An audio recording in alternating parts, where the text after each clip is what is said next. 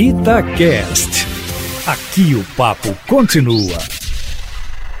Na última sexta-feira, a Secretaria de Estado da Justiça e Segurança Pública divulgou os dados da criminalidade violenta em Minas Gerais para o período de janeiro a agosto desse ano. E os resultados são bastante positivos, pois houve uma redução de 33,8% na incidência de crimes violentos em 2020, comparativamente ao mesmo período do ano passado. O principal destaque é a redução dos roubos, no patamar de 36%. No caso dos homicídios, a queda foi mais modesta, cerca de 2%.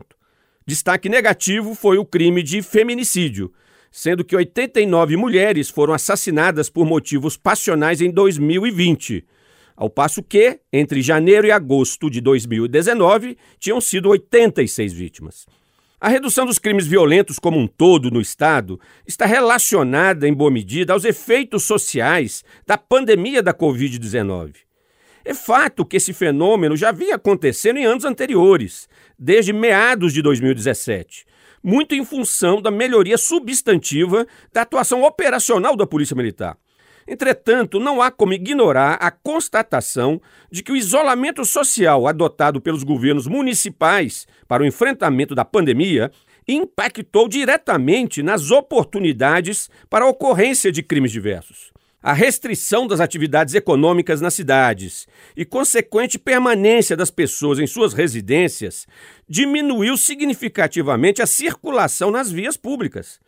Na prática, isso significou a menor disponibilidade de alvos para a ação de criminosos, especialmente de roubos. Em outras palavras, os assaltantes tiveram muita dificuldade para encontrar comércios, pessoas e veículos que pudessem ser vítimas para o cometimento de assaltos.